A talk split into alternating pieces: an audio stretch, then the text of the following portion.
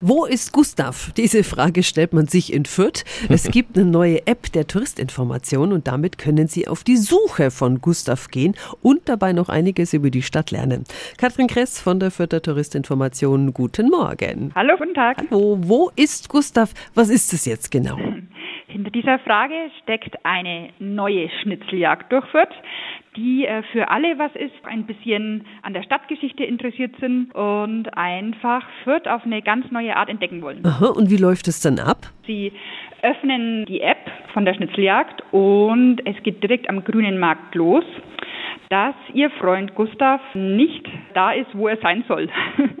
Und es wird dann eben spielerisch mit verschiedenen Aufgaben durch Fürth geführt und man kommt an wirklich schönen Ecken vorbei, auch einigen Sehenswürdigkeiten. Die Rätsel sind aber ganz schön knifflig. Also unsere Empfehlung ist, die Tour nicht allein zu machen, sondern mit mindestens drei Leuten. Okay, also ein Exit-Game mitten in der Stadt. Die App Wo ist Gustav gibt es kostenlos im App und im Play Store zum Downloaden und die Infos, die stehen auch nochmal auf radiof.de.